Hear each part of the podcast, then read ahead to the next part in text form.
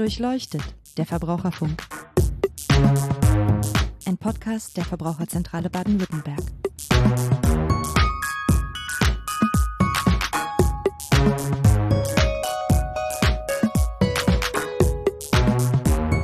Hallo und herzlich willkommen zu Durchleuchtet der Verbraucherfunk, den Podcast der Verbraucherzentrale Baden-Württemberg. Mein Name ist Niklas Haskam, ich bin Pressesprecher bei der Verbraucherzentrale und wir sprechen in der Folge heute über die ähm, geplante Einführung von Microsoft Cloud Software an Schulen in Baden-Württemberg. Da hat es Kritik gegeben an diesen Plänen. Ähm, es gab ein Bündnis, unsere digitale Schule. Zu dem Bündnis gehören wir, da gehören aber auch ganz viele andere Verbände dazu, wie beispielsweise Lehrerverbände, Schülerverbände, Gewerkschaften und andere Vertreter. Und eben dieses Bündnis hat eine Stellungnahme abgegeben und sich kritisch mit der geplanten Einführung von eben dieser Microsoft Cloud Software MS 365 auseinandergesetzt. Wir wollen heute mal besprechen, warum das eigentlich problematisch ist, was genau dieses Bündnis kritisiert. Dazu ist ähm, mein Kollege Herr Dr. Benner hier. Herr Benner ist äh, verbraucherpolitischer Sprecher der Verbraucherzentrale Baden-Württemberg und er leitet auch das Team Verbraucherbildung. Hallo, Herr Benner. Hallo, Herr Haskamp. Herr Benner, warum sollten Schulen die Software von Microsoft oder die Cloud-Software Microsoft 365 nicht nutzen? Könnten Sie das einfach mal kurz schildern? Ja, klar. Ähm, also es gibt drei wesentliche Gründe. Zum ersten betrifft das die digitale Souveränität, also die mögliche Abhängigkeit oder Unabhängigkeit eher von Microsoft oder von Tech-Konzernen. Dann zweitens der Datenschutz, der bei dieser Software problematisch ist. Da geht es einfach darum, dass MS ein, ein, ein bestimmtes Geschäftsmodell hat und zudem noch ein US-amerikanischer Konzern ist, der seine Quellsoftware eben geheim hält und das dritte ist die Verbraucherbildung. Auch da geht es eben darum, dass natürlich eine proprietäre Software, also im Eigentum eines Unternehmens befindliche Software zur Verbraucherbildung eigentlich nichts beizutragen hat. Das wären jetzt so die drei Hauptkritikpunkte. Nochmal kurz äh, zum, zum Hintergrund. Wir reden hier von Microsoft Software. Microsoft ist ein ähm, bekanntes großes Unternehmen, was Betriebssystemsoftware herstellt und eben auch Software zur Bürokommunikation und Kollaboration. Ähm, und die Software von Microsoft ist sehr, sehr verbreitet und soll nun, so gab es zumindest die Idee hier im Kultusministerium, auch an Schulen verstärkt zum Einsatz kommen, wenn es beispielsweise pandemiebedingten Fernunterricht gibt oder ähm, aus anderen Gründen dann eben mit, mit Software übergreifend zusammengearbeitet werden soll. Herr Bender, Sie hatten vorhin als ersten Punkt digitale Souveränität genannt. Ähm, was genau verstehen wir denn unter digitaler Souveränität und ja, wo genau liegt denn das Problem bei der Verwendung von Microsoft äh, Software?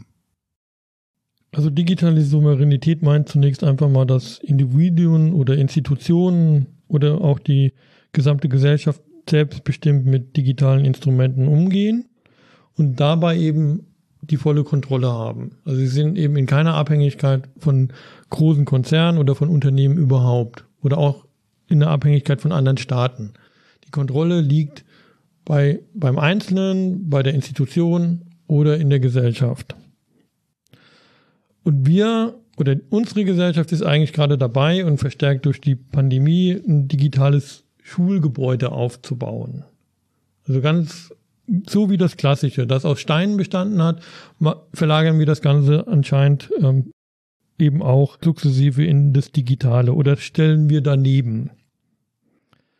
Und das bedeutet eben auch, dass auch das digitale Schulgebäude genauso geschützt sein muss wie das bisherige Schulgebäude. Was in, im Unterricht abgeht, was in dem Schulgebäude äh, abgeht, an Bildung, an Einträgen, Beiträgen von Schülerinnen und Schülern. Das geht Dritte einfach nichts an.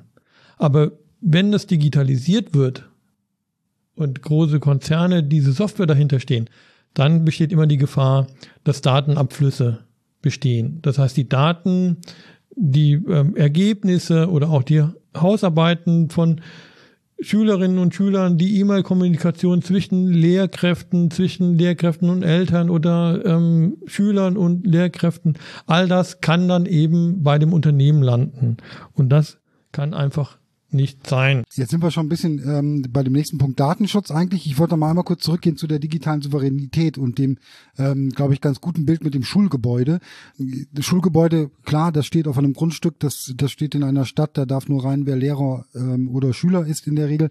Und wenn wir jetzt von einem digitalen Schulgebäude oder Klassenzimmer sprechen, so habe ich das verstanden, was Sie gesagt haben, dann ist die Frage der Souveränität dann halt die, wer baut denn diese Schule und wo steht sie letztendlich? Ne? Macht das also ein US-amerikanischer Konzern wie Microsoft oder hat das Land Baden-Württemberg selber irgendwo Computerserver oder so stehen, auf denen dann diese digitale Infrastruktur, also dieses digitale Gebilde sozusagen abgelegt ist? Ist das so ungefähr richtig?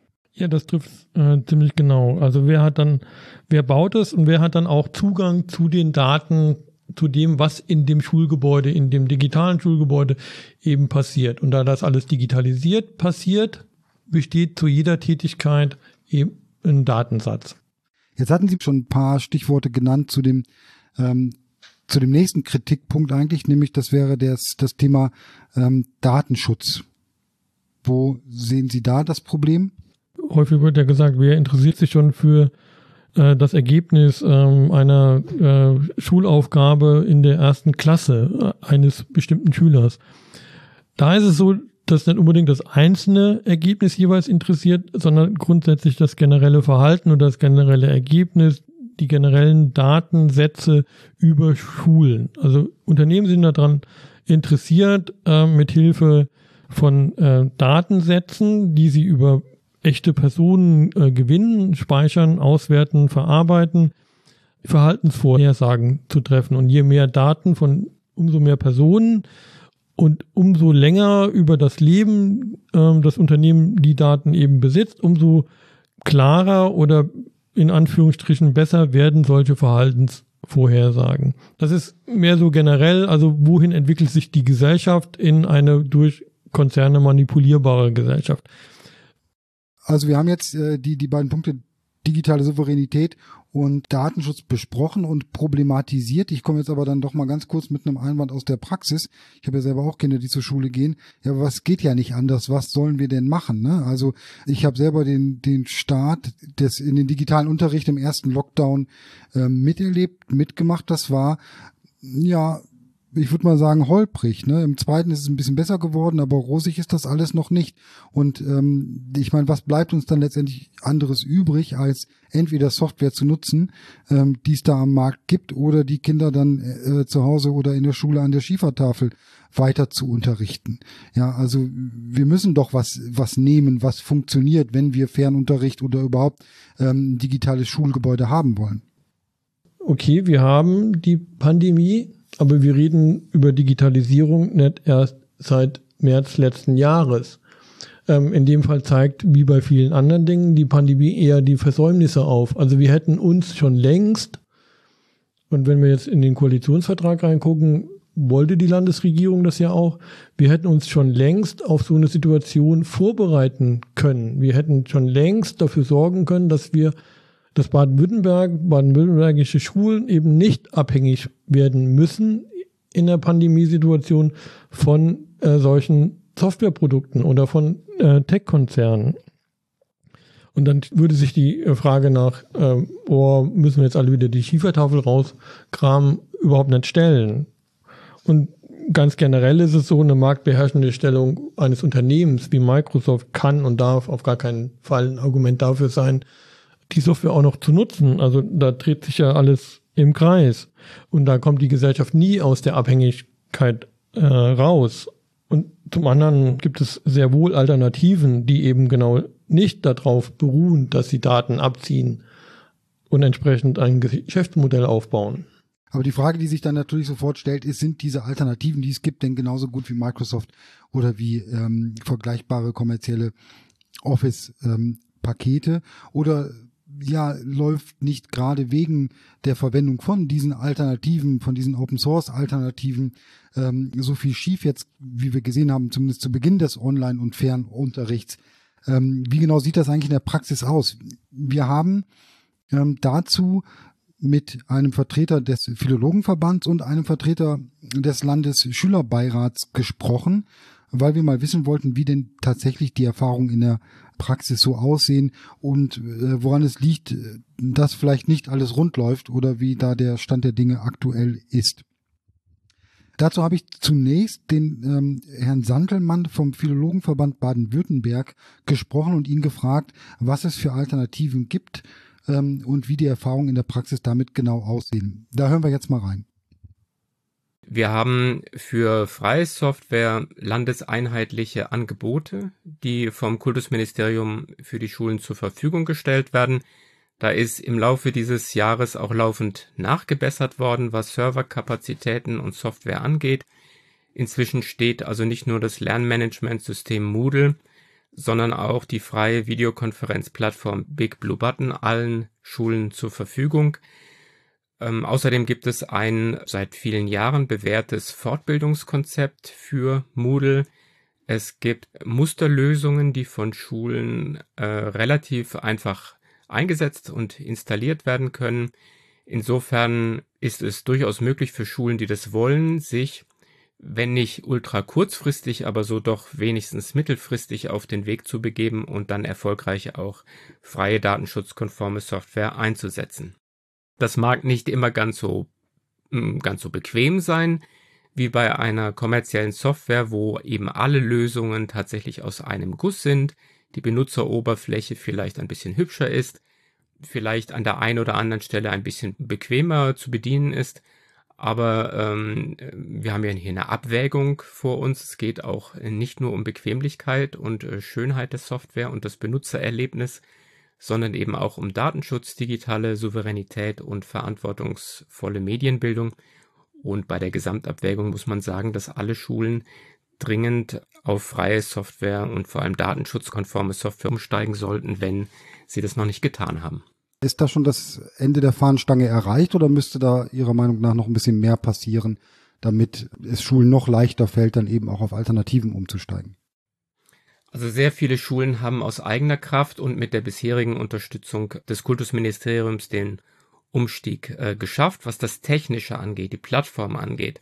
Aber das ist ja bei weitem nicht alles, was es braucht, um einen erfolgreichen digitalen Fernunterricht zu bewältigen. Da gehört ja sehr viel mehr dazu.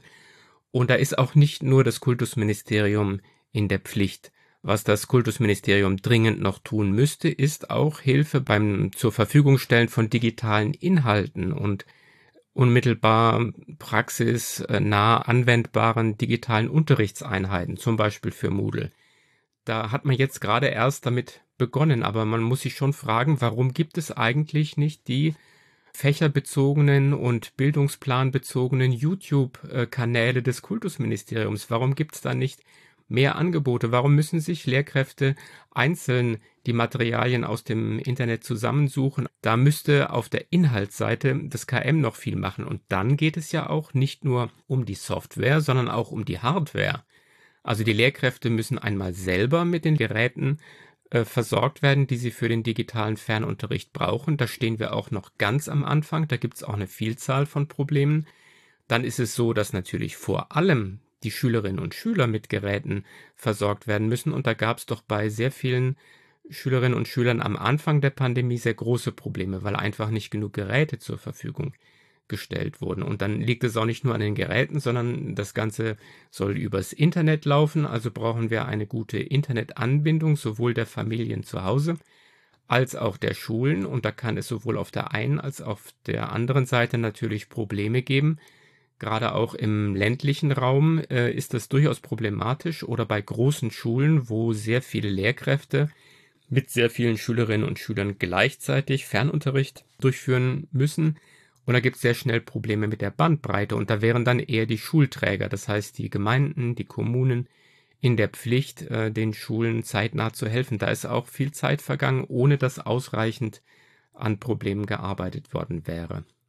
Ich verstehe, dass man da im letzten Jahr oder auch eigentlich in der Zeit davor schon durchaus mehr hätte machen müssen. Und ich würde es dann nochmal so zusammenfassen, dass wenn es Probleme gibt im Fernunterricht, ähm, die möglicherweise zu Unrecht dann auch häufig auf die Software-Alternativen geschoben werden, sondern dass die Probleme, die wir haben, ähm, die dann da sichtbar werden, möglicherweise dann doch eine, eine grundsätzlichere Ursache haben. Ja, also man muss das Ganze differenziert sehen. Was richtig ist, ist, dass bestimmte kommerzielle Videokonferenzlösungen, zum Beispiel Zoom, WebEx oder MS Teams, in Situationen, wo sehr viele Personen gleichzeitig mit Videobild eine Konferenz durchführen wollen, dass diese kommerziellen Lösungen mit weniger Bandbreite, Internetbandbreite auskommen, als äh, die an den Schulen inzwischen standardmäßig zur Verfügung gestellte Software Big Blue Button, die ja frei und offen und datenschutzkonform ist. Das ist aber nur dann ein Problem, wenn man als Lehrer nicht weiß, dass die Schüler eben dazu angehalten werden müssen, standardmäßig erstmal alle Mikros und vor allem die Kameras auszuschalten und dann ist eben nur eine Kamera, die des Lehrers, der Lehrkraft angeschaltet und dann vielleicht noch zwei, drei andere, wenn Schüler allein oder in der Gruppe einen Beitrag leisten wollen. Wenn man diese grundsätzlichen Erfordernisse beachtet, dann äh, gibt es erheblich weniger technische Probleme und dann ist das angesichts der inzwischen doch stark ausgebauten Serverinfrastruktur auch flächendeckend durchführbar. Wenn wir uns die Statistiken anschauen, dann sehen wir, dass viele hunderttausend Schülerinnen und Schüler täglich an Videokonferenzen erfolgreich mit freien Lösungen teilnehmen. Das liegt also nicht an den freien Lösungen, wenn es Probleme gibt. Das ist bei jeder Cloud-Software so, dass wenn ein Massenansturm kommt, der von der Infrastruktur her nicht sorgfältig vorbereitet wurde, dass es dann Ausfälle gibt. Im Übrigen gab es auch bei Teams äh, und bei anderer kommerzieller Software, auch bei It's Learning in anderen Bundesländern, flächendeckende Probleme. Aber bei Big Blue Button war es besonders gravierend und bei Moodle, weil das Kultusministerium es versäumt hatte, diese Hochbelastungsphase am Tag nach dem Ende der Ferien und am Tag des Wiederbeginns des digitalen Unterrichts sorgfältig und ausreichend mit entsprechender Serverinfrastruktur vorzubereiten. Das muss sich das Kultusministerium natürlich schon vorwerfen lassen. Inzwischen hat es sich allerdings eingependelt, sodass im Großen und Ganzen ähm, das läuft. Jedenfalls gibt es keine flächendeckenden Probleme. Okay, vielen Dank, Herr Santelmann, für den, für den Einblick eben auch aus ganz praktischer ähm, Seite, nämlich aus Sicht der Lehrerinnen und Lehrer. Ja, genau die Perspektive ist ja in dem Zusammenhang extrem wichtig. Und ähm, Herr Sandelmann hat deutlich eben aus dieser Perspektive aufgezeigt, dass es die Alternativen gibt zu Microsoft-Produkten und umfangreich, die auch funktionieren und sie funktionieren gut. Und es ist ein Ressourcenproblem, hat er aufgezeigt und deutlich gemacht. Und was er auch deutlich gezeigt hat, ist, er hat eine Open Source Strategie skizziert, die das Land eben umsetzen muss, ausfüllen muss, das, was jetzt einfach passieren muss, damit das Ganze auch funktioniert. Und selbstverständlich dazu gehört dann natürlich nicht nur die Technik, nicht nur die Hardware, die Software, sondern auch eine Pädagogik. Und das ist noch viel wichtiger als die ganze Hardware und Software. Genau, das ist der, der Blick darauf, was ähm, jetzt passieren muss und was vielleicht auch schon längst hätte passieren können mit Blick auf eine Digitalisierungsstrategie ähm, an Schulen. Und ich fand es auch nochmal besonders gut und wichtig, dass wir hier auch sehen können, dass es keine theoretische Debatte ist, die wir hier führen, sondern dass tatsächlich jemand uns jetzt aus der Praxis auch mal schildern konnte, dass das Ganze doch durchaus auch funktioniert und dass es Probleme vielleicht gegeben hat und vielleicht auch noch geben kann, dass die aber nicht unbedingt eben mit der Verwendung von alternativer Software zu tun haben. Kommen wir zum zweiten Gesprächspartner, ähm, das der Herr Indekofer vom Landesschülerbeirat. Ihm ähm, habe ich auch ein paar Fragen gestellt, wie das denn aus seiner Sicht in der Praxis abläuft. Hören wir da auch gerade mal rein. Was wir als Argument aber auch immer wieder hören, von Eltern beispielsweise oder anderer Stelle, dass doch die Schule ja auch auf das Leben, auf den Beruf vorbereiten soll und dass doch gerade in Unternehmen in der Regel mit Microsoft-Produkten gearbeitet wird und dass es deswegen doch eigentlich gerade gut sei, dass Schüler sich schon in der Schule mit dieser Software auseinandersetzen, um dann eben insbesondere für den Berufsstaat gut vorbereitet zu sein. Wie sehen Sie das aus Schülersicht? Das ist äh, durchaus korrekt, aber nicht ganz korrekt, würde ich sagen. Denn äh, was wir im Berufsleben später brauchen, ist äh, die sogenannte Tabellenkalkulation und nicht Microsoft Office. Ja, viele verwenden Microsoft Office, aber viele gehen auch mittlerweile zum Beispiel äh, auf die Google-Variante, die ja auch nicht mehr die Microsoft-Produkte mitbringen, sondern alles in der Web-Variante mit einer anderen Ansicht. Was aber überall gleich ist, sind meine Tabellen oder meine Textverarbeitungen mit den Buttons, die gleich aussehen. Und ob ich da jetzt beim Microsoft-Produkt draufdrücke oder beim Libre oder OmniOffice-Produkt, am Ende sind es einfach alles verschiedene Office-Produkte, die, die großteils die gleiche Funktionalität mitbringen und für einen, einen normalen Schulalltag reicht. Und auch dann sagen wir, es geht uns nicht direkt um die Desktop-Anwendungen, sondern es geht um die Cloud-Anwendungen dahinter. Das heißt, solange wir äh, noch eine Schule haben, wo wir äh, nur ein Desktop äh, Excel oder Word haben, statt äh, die Cloud-Variante, wo wir äh, erstmal hunderte Microsoft-Server anrufen, die uns tracken, äh, nehmen wir doch auch noch lieber ein Desktop Excel äh, was uns nicht so hart trackt wie ein äh, Microsoft.office.com, wo wir uns einloggen müssen und 30 Tracker aktiviert werden. Also ich, ich fasse kurz zusammen oder habe verstanden, ähm, dass es eben auch gerade aus Schülersicht und das vielleicht auch als Hinweis an besorgte Eltern darum geht, Tabellenkalkulation zu verstehen und zu können mit entsprechenden Anwendungen, die dann vielleicht unterschiedlich bedient werden müssen, aber am Ende doch von der Funktionalität her gleich oder ähnlich sind. Also da gibt es Alternativen, mit denen man das auch lernen kann. Ein wichtiger Punkt, der auch in der, in der Erklärung des Bündnisses erwähnt wurde, ist ja der Schulfrieden. Also die Frage, was passiert eigentlich, wenn Schüler oder Eltern ähm, sich gegen die Verwendung von Microsoft-Produkten aussprechen, eben beispielsweise, weil sie das datenschutzrechtlich nicht in Ordnung finden. Ähm, wie sehen Sie das? Gibt es dazu schon Erfahrungen oder Rückmeldungen von Schülern? Ähm, ja, dazu gibt's einmal meine eigene, äh, wo ich dem Ganzen nur zustimmen kann. Und wir haben natürlich auch die von den anderen Schülern, die sich äh, an uns gewendet haben. Und zwar äh, sieht das Ganze dann so aus. Meistens gibt's ein, wird ein Gespräch angeboten mit der Schulleitung, wo dann gesagt wird, ja, warum wollen Sie das denn nicht verwenden? Das ist doch gar nicht so schlimm. Und man denkt natürlich in diesem Gespräch am Anfang, äh, man kommt zu einem Ergebnis, aber meistens sieht's dann so aus, äh, die Leute entweder äh, lassen sich die Leute dazu zwingen, am Ende dieses Produkt doch zu verwenden, weil sie Angst haben, äh, sie können nicht im Unterricht teilnehmen und die, die nicht, äh, die es trotzdem äh, weiter verneinen, äh, wie zum Beispiel ich oder äh, der eine konkrete Fall, den wir gerade verfolgen, die kriegen das Problem. Es wird eine Alternative getroffen. Bei mir war das, äh, ich kriege alle Dateien per E-Mail zugeschickt. Wir haben immer noch eine Schul-E-Mail. Bei dem anderen Fall, den wir haben, da haben wir das Problem, da hieß es, wir machen alles in OneNote und in Teams rein, aber äh, das hat er natürlich auch nicht. Und dann hieß es, wir machen alles in Nextcloud rein. Und hier haben sich dann angefangen, Lehrer zu weigern, weil da hieß es, ja, und für eine Schulleitung wurde gesagt, äh, Microsoft ist doch in Ordnung. Ich verstehe gar nicht, was du hast. Und jetzt haben wir da einen riesigen Konflikt, so dass wir sogar vom Landesschülerbeirat mittlerweile die äh, mit der äh, Schulleitung in Kontakt treten müssen, um das irgendwie für diesen Schüler zu klären. Also dieser Schüler musste sich erst an höhere Instanzen, sage ich jetzt mal, wenden, damit er irgendwie auf sein Recht äh, Bildung zu bekommen bestehen kann, ohne dass seine Daten irgendwohin verkauft werden, ob er es will oder nicht. Also er hatte gar keine andere Möglichkeit mehr am Ende.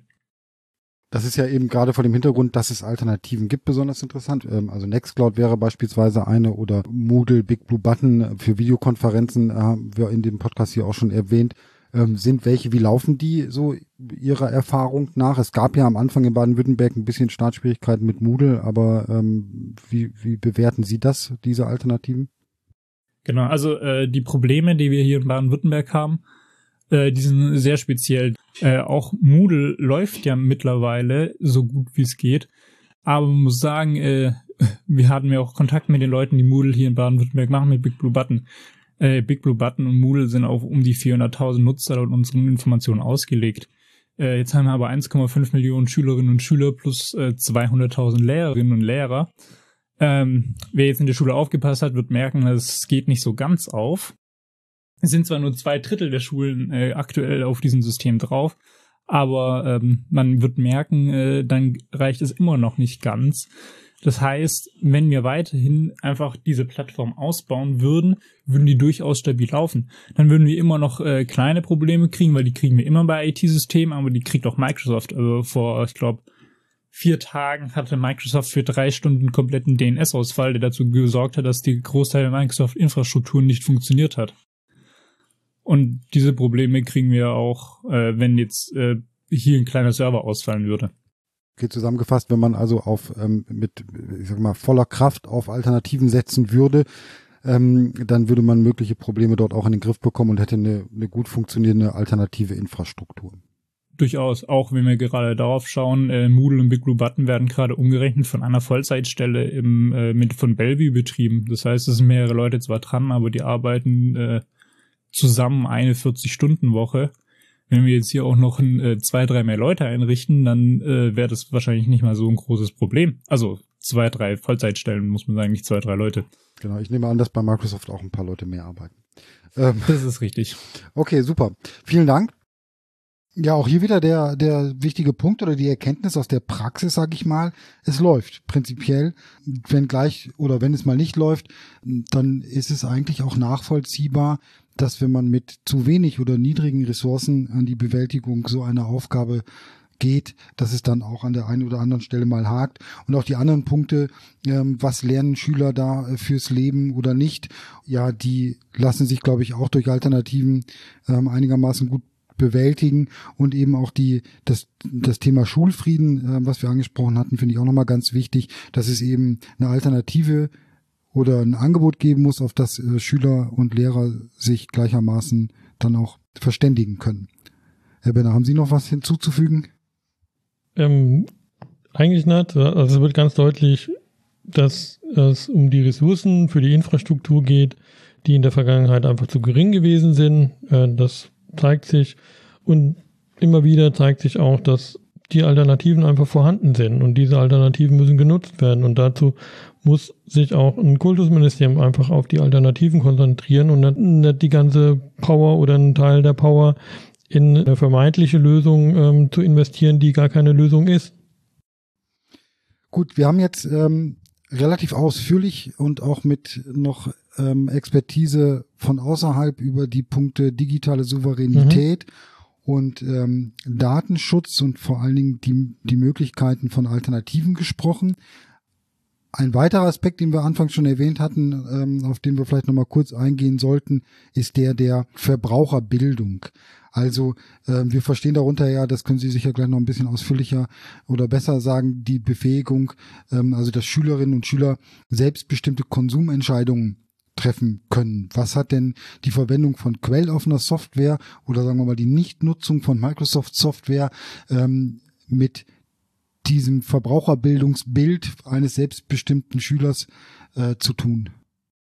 Also ganz grundsätzlich schon mal das, dass wirtschaftliche Interessen in der Verbraucherbildung oder in der Bildung überhaupt einfach nichts zu suchen haben.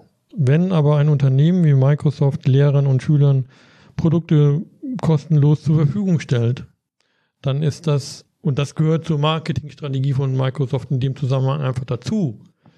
Schüler und Lehrer sollen ja lernen, mit diesen Produkten umzugehen, aus Sicht des Unternehmens. Dann hat das aber wie nichts, aber auch gar nichts mit Bildung zu tun, sondern einfach nur mit Kundenbindung, also mit den wirtschaftlichen Interessen des Unternehmens.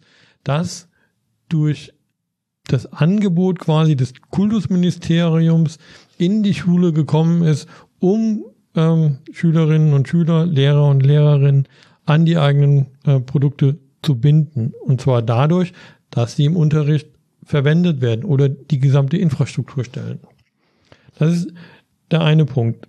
Ähm, es geht dann auch darum, äh, und das haben wir insbesondere in, ja jetzt eigentlich in der Pandemie äh, gelernt. Wir wissen nicht, was die Zukunft bringt. Wir wissen auch nicht, welche Kompetenzen, welche Fähigkeiten wir für die Bewältigung der Zukunft äh, benötigen.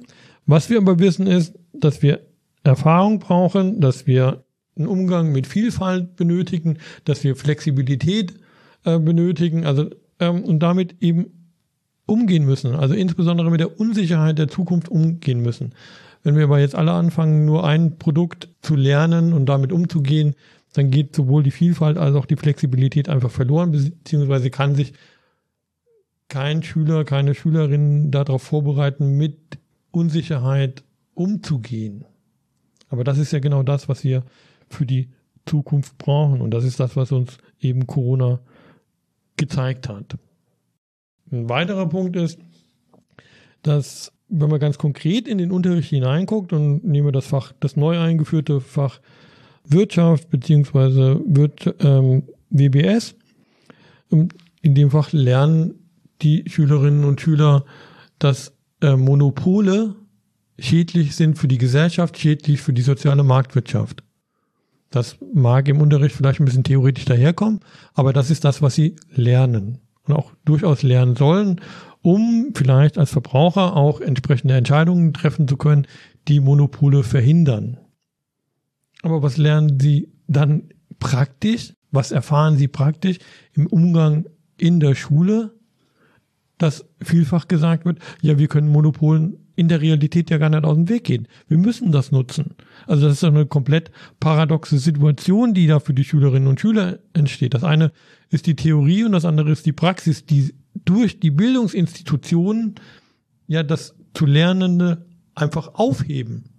Das kann auch nicht sein und das hat definitiv nichts mit Verbraucherbildung zu tun. Da würde ich aber nochmal kurz einhaken und vielleicht entgegenhalten, ähm, dass wir ja vielleicht dann zumindest unterscheiden müssen von Microsoft als Infrastruktur, als digitale Infrastruktur und als Produkt, wo ich den Umgang mit diesem Produkt lerne? Oder lässt sich diese Unterscheidung dann in der Praxis doch gar nicht so genau treffen? Doch, natürlich lässt sich die äh, Unterscheidung zum Teil treffen. Also wir haben eben vom Landesschülerbeirat gehört, dass es zunächst erstmal darum geht, Tabellenkalkulation zu lernen und nicht ein Produkt eines Unternehmens oder eines anderen Unternehmens sondern das Prinzip von Tabellenkalkulation zu verstehen, um sowas in der Praxis dann auch anzuwenden unter ganz unterschiedlichen Bedingungen, eben flexibel und mit Vielfalt umzugehen. Der andere Punkt ist, dass es natürlich sinnvoll ist, ähm, Software als Unterrichtsgegenstand zu verwenden. Also wenn das Unternehmen, in dem ich meine Ausbildung mache äh, und in die Berufsschule gehe als Beispiel, eine ganz bestimmte Software, die sehr spezifisch ist, ähm, verwendet, dann kann es durchaus sinnvoll sein, auch wenn die explizit für diesen Beruf, den ich da lerne, notwendig ist, das auch als Unterrichtsgegenstand zu haben. Aber das ist was ganz anderes. Also genauso wie ich andere Dinge, wie ich die, vorhin habe ich es gesagt, wenn ich die als Unterrichtsgegenstand die Auseinandersetzung mit Monopolen habe, dann ist das einfach Unterrichtsgegenstand. Genauso kann Software, können andere Dinge Unterrichtsgegenstand sein. Das heißt aber eben nicht, dass diese Software dann ja allgegenwärtig sein muss äh, und die Infrastruktur stellen müssen, so dass ich einfach nichts anderes mehr lerne, dass einfach durch diese Einschränkung auf den einen Anbieter, auf das eine Unternehmen und seine Produkte äh, der Umgang mit Unsicherheit verloren geht, dass die Flexibilität überhaupt nicht entsteht, also das heißt, Sie meinen, dass da schon ähm, bei der Verwendung der Software für eine Infrastruktur auf eine gewisse Vielfalt geachtet werden sollte, damit eben nicht so, sag ich mal, indirekt durch die Verwendung dieser Software dann schon eine Art von Markenbindung oder Produktbindung entsteht. Genau, da, damit wären wir eben wieder bei den Verbraucherinnen. Das, und es auch das Ziel oder das Geschäftsmodell neben den Datengeschäftsmodellen eben auch äh, natürlich konkrete Produkte zu verkaufen und die Monopolstellung auch weiter auszubauen und zu bewahren. Und dazu gehört nicht nur bei ähm, Microsoft, sondern bei vielen Unternehmen mittlerweile auch der Ort der Schule, weil dort müssen Schüler einfach sein und werden dann mit diesen Produkten konfrontiert und können den offensichtlich nicht aus dem Weg gehen. Das heißt also unter der, dem Aspekt ähm, Verbraucherbildung ist es eben wichtig, dass man auf so eine ja, Prägung, auf eine bestimmte Software dann, dass man darauf verzichtet und dem frühzeitig entgegensteuert, auch schon bei der Auswahl der Infrastruktur und der Verwendung von verschiedenen Produkten. Ja, ganz genau. Und dessen müssen sich die Institutionen, die Bildungsinstitutionen einfach bewusst sein, wenn sie Produkte, in dem Fall Software, in dem geschützten Raum der Schule verwenden. Gut, ich glaube, wir könnten hier noch eine ganze Weile weiterreden, weil es ähm, noch viel mehr spannende Aspekte gibt. Aber ich glaube, das Wesentliche haben wir jetzt besprochen. Wir haben nämlich die Idee, Microsoft Software in Schulen in Baden-Württemberg einzuführen, kritisch betrachtet, mit, insbesondere mit Blick auf drei Punkte, nämlich die digitale Souveränität, den Datenschutz und auch das Ziel von Verbraucherbildung, ähm, was eben konterkariert würde durch die Einführung einer solchen Software. Ähm, passt das soweit oder möchten Sie noch was loswerden, Herr Benner? Also mit der kritischen Betrachtung sind wir durch, auf jeden Fall. Äh, vielen Dank dafür. Was ähm, jetzt noch zu sagen bleibt, ist eigentlich, was kommt jetzt? Also als verbraucherpolitischer Sprecher sage ich ganz klar, wir stehen vor der neuen Legislaturperiode. Äh, das Bündnis, in dem wir eben auch Teil sind, hat natürlich ganz klar die Erwartung, dass die neue Landesregierung eben eine Open Source Strategie aufsetzt, insbesondere für die Schulen und die Bildungseinrichtungen und dann entsprechend ähm, auch die Abhängigkeit von Microsoft beendet und ihren Beitrag für die digitale Souveränität Baden-Württembergs eben dann auch entsprechend leistet. Okay, es bleibt also spannend und ähm, wir und ich glaube auch die anderen Beteiligten an dem ähm, Bündnis, unsere digitale Schule, werden das Ganze im Auge behalten und sich bestimmt auch nochmal dazu zu Wort melden.